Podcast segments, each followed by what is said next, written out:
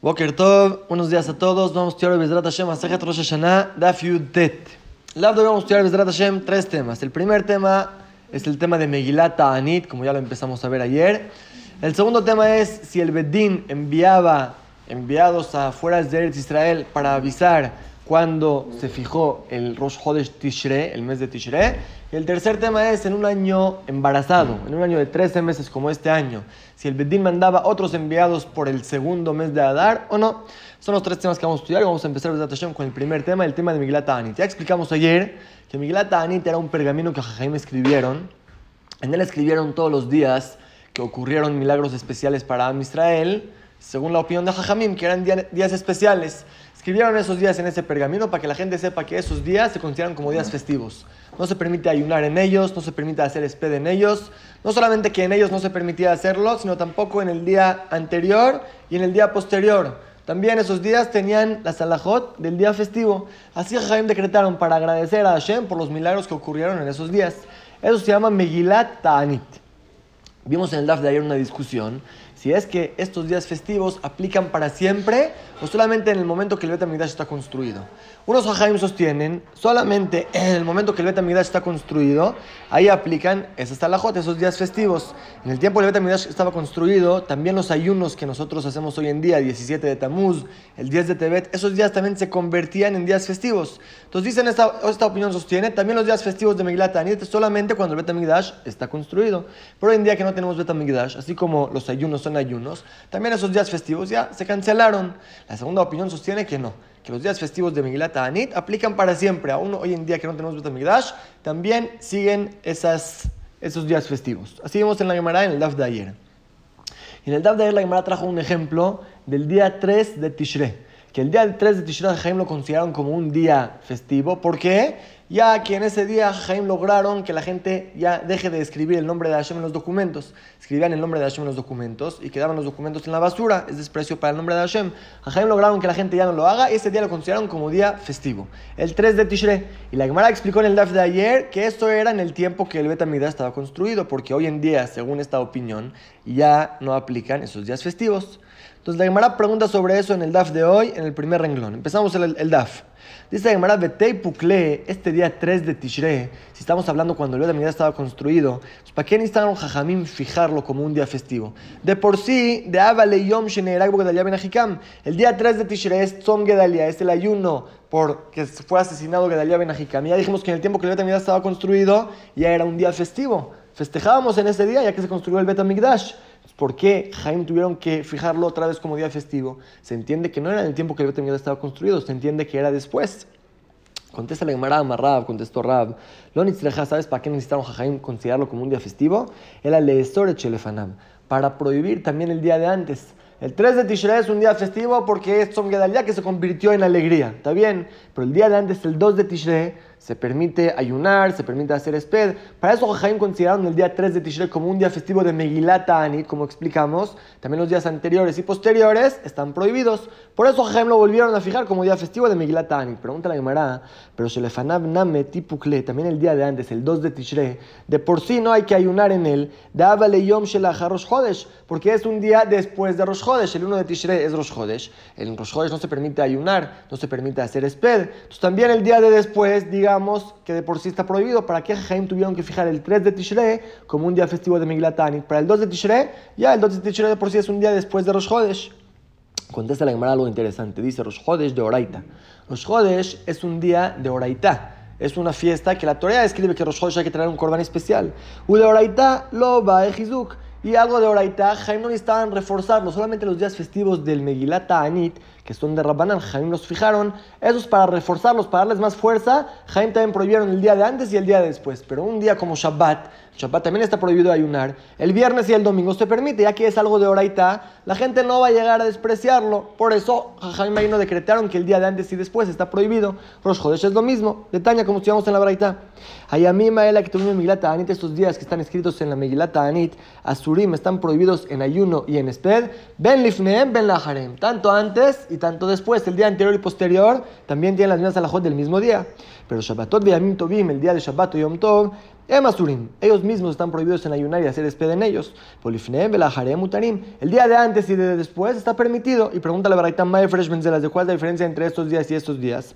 Alalu, libre Torah, Shabbat y Yom Tov, y como la Gemara dijo también Rosh Hodesh, es una alaja de la Torah. Ven libre Torah Tzrechim Hizuk, alajot que ya están escritas en la Torah, no hay que reforzarlos, la gente los respeta. Pero Adalo libre Sofrim, los días festivos nuevos de Migilat Anit son cosas de Rabbanan, Jajamim nos fijaron. Libre Sofrim Tzrechim Hizuk, y palabras de los Jajamim sí necesitan refuerzo. Por eso prohibieron también el día de antes y también el día de después. Y por eso, aunque el 3 de Tishrei de, es un día que ya falleció Gedalia Ben lo volvieron a considerar como un día festivo de Migilat Anit para prohibir el día de antes, el 2 de Tishrei.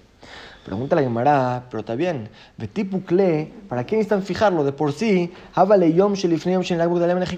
El 2 de Tishre es un día antes de que fue asesinado el Ben Y como dijimos, en el tiempo de Tamigdash era un día festivo el 3 de Tishre. Entonces también el 2 está prohibido en ayunar y hacer esped. ¿Para qué Jaim volvieron a fijar el día 3 de Tishre como un día festivo por el motivo que ya no recordaba el nombre de Hashem en los documentos? Contesta la Gemara la misma respuesta. Amar Rabashi dijo Rabashi. Gedalia ben Ahikam, Este suceso que ocurrió con Gedalia ben Ahikam está escrito en los Pesukim del Naví. Ya está escrito, aunque no está en la Torah, pero está en los Nevim. Divrei Kabbalah está escrito en los Nevim. Divrei Kabbalah, que Torah Y las palabras de los Nevim es como las palabras de la Torah. La gente lo respeta. No hay que volver a considerarlo como un día festivo para prohibir los días de antes y de después. Seguimos con esta discusión, estamos diciendo, estamos en la discusión si es que los días festivos de Megilat Anit aplican también hoy en día que se destruyó el Betamigdash o solamente cuando el Betamigdash estaba construido. Hoy en día no. Pregunta la Gemara.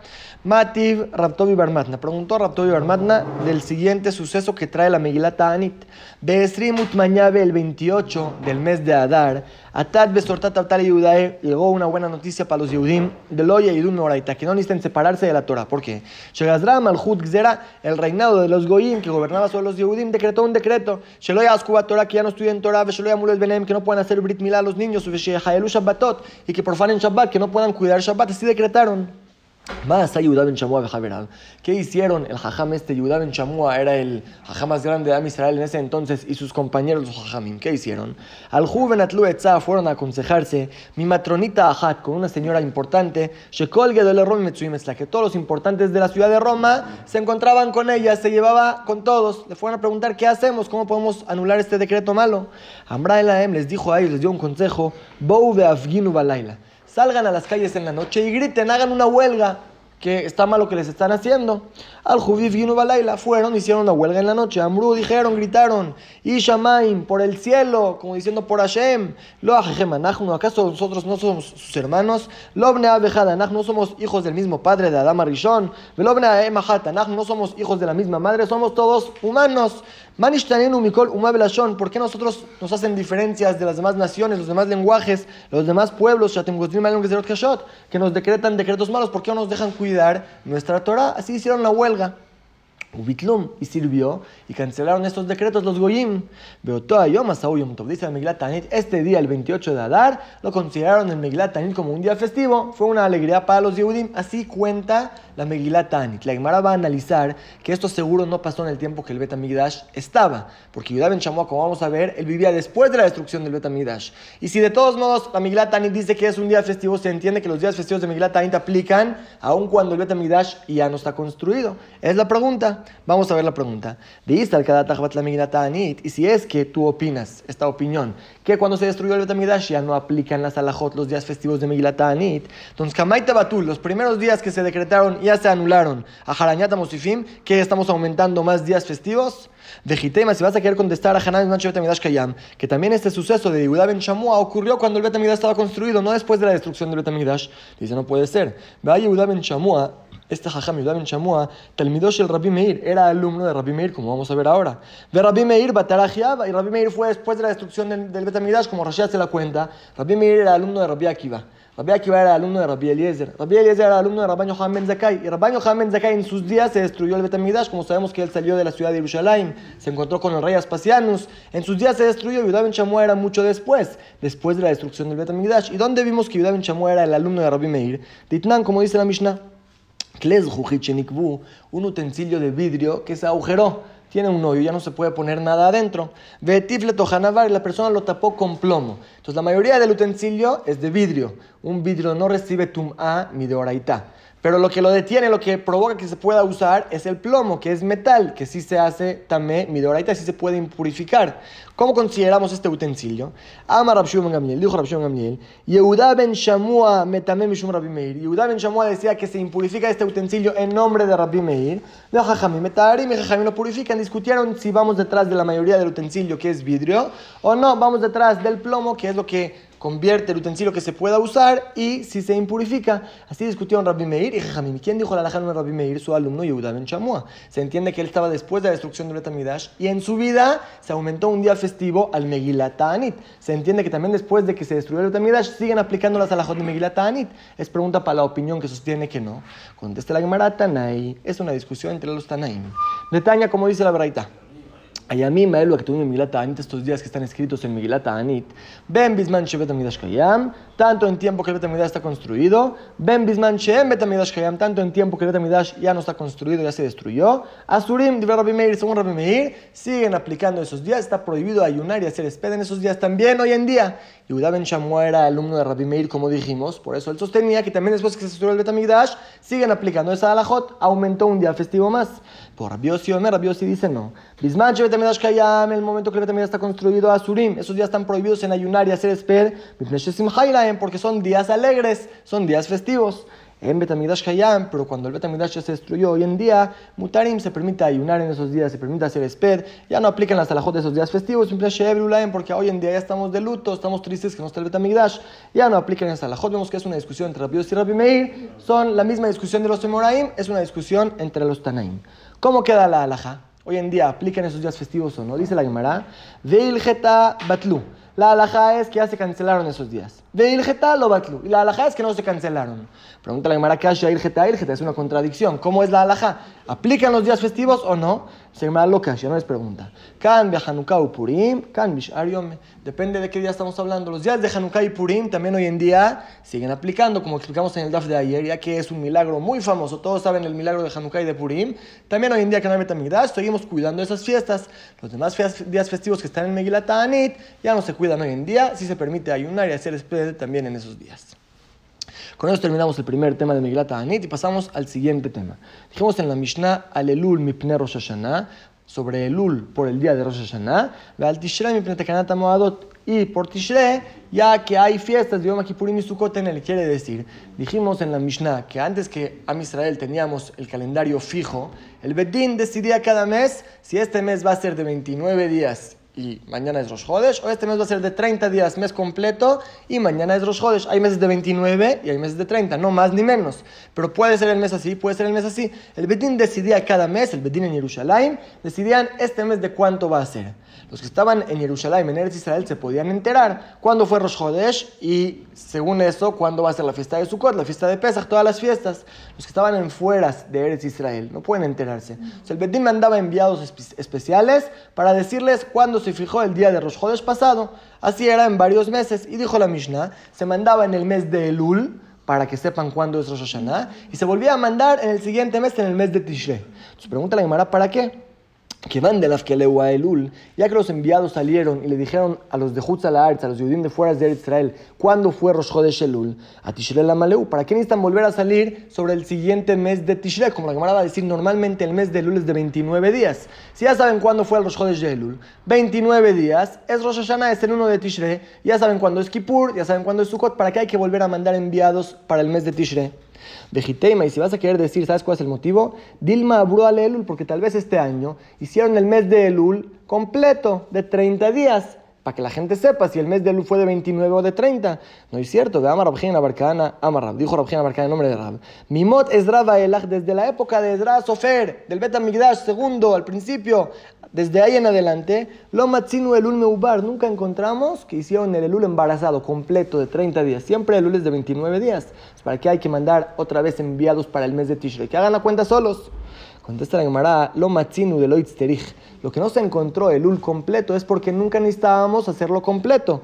Aitzterich me pero si hay necesidad, como vamos a estudiar en el lab de mañana, Hashem, si el Bedim ve que hay necesidad de hacer el ul de 30 días, vamos a ver en el lab de mañana que es para que no caigan Yom Tov y Shabbat pegados. Vamos a verlo Bezrat Hashem mañana. Si es que el Bedim ve que hay necesidad, si se hace completo. En ese caso, me abrían, en ese caso que va a ser completo, la gente se puede equivocar. No va a saber cuándo fue Rosh.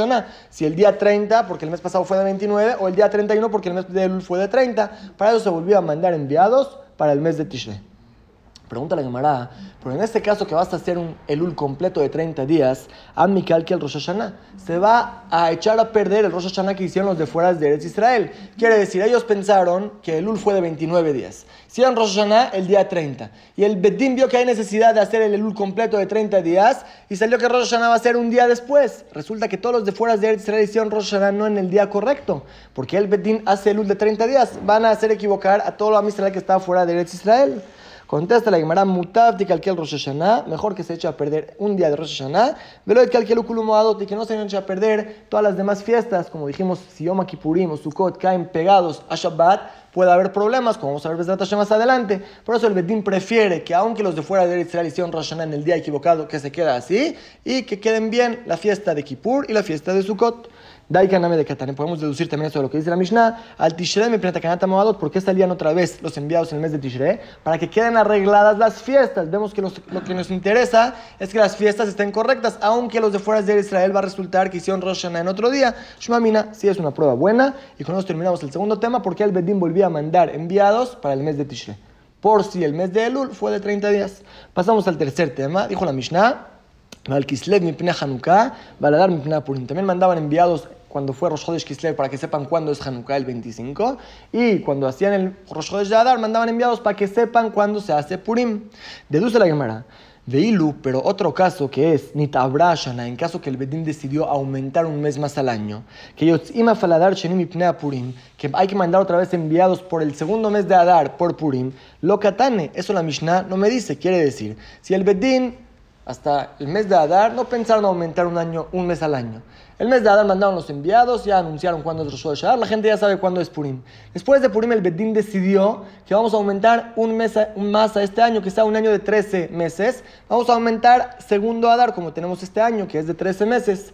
Ahí hay que volver a mandar enviados para avisarle a la gente o no. Entonces, Zafot explica que para Pesach no tenemos problema. ¿Por qué no? La gente en fueras de Eretz Israel normalmente se les mandaban enviados en el mes de Nisan para que sepan cuándo es Pesach. Si llega Rosh y no llegan enviados nuevos, entienden solitos que todavía no es el mes de Nisan. Seguramente el Bedín aumentó un mes más.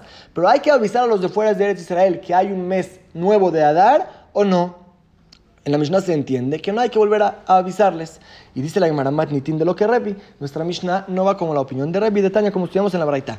Rebi Omer Rebi dice: en caso que el Bedín aumentó un mes más al año, es un año embarazado. Yotzima Hay que volver a mandar enviados para que sepan cuándo es el nuevo Rosh Chodesh Adar, para que vuelvan a festejar Purim. Si uno festejó Purim en el primer mes de Adar, vamos a ver que no sirve lo que hizo. Para eso se vuelve a mandar enviados para que festejen en el segundo. Entonces es una discusión. Según Rabbi hay que volver a mandar enviados y según Jajamim no. Pregúntale a Gemara, ¿en qué discutieron? Leima, ve acá me flega, tal vez en esto discutieron. De Morzabar Jaim sostienen, Kol mitzvot no agot bashinim, no agot barishon. Todas las mitzvot de Purim que aplican en el segundo mes de Adar, también aplican en el primero. Si uno hizo en el primer mes de Adar todas las mitzvot de Purim, le dio la Megillah, dio Mishloach Manot, Matanot la cumplió la mitzvah. Así sostienen Jajamim, por eso no hay para qué avisarles a los de fuera de Eretz Israel que vuelvan a hacer Purim. Ya lo hicieron en el, en el mes pasado.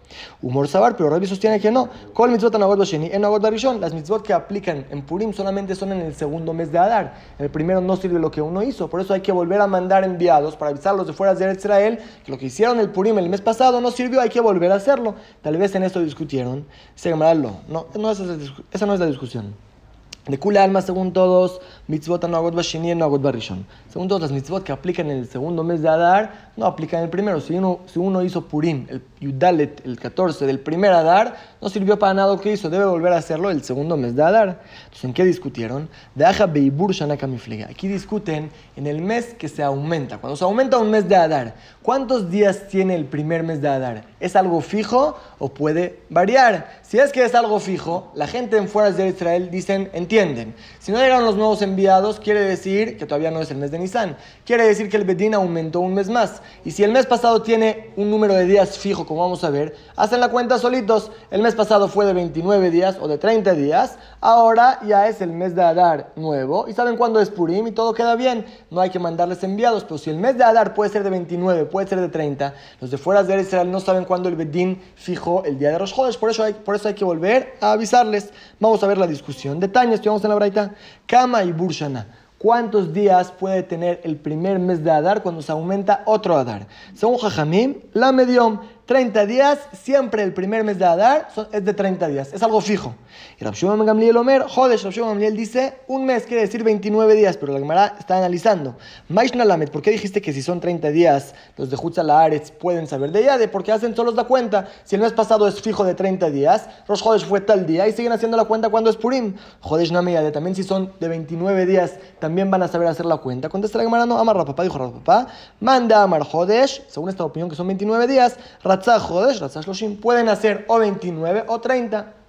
Quiere decir, según la primera opinión, que es la opinión de Jajamim, siempre el primer mes de Adar es de 30 días. Por eso no hay que volver a enviar enviados para el segundo Adar. Que la gente en fuera de Israel haga la cuenta solos. El primer mes fue de 30 días, los Jodesh es el día 31, etcétera. Hacen la cuenta cuando es Purim el nuevo.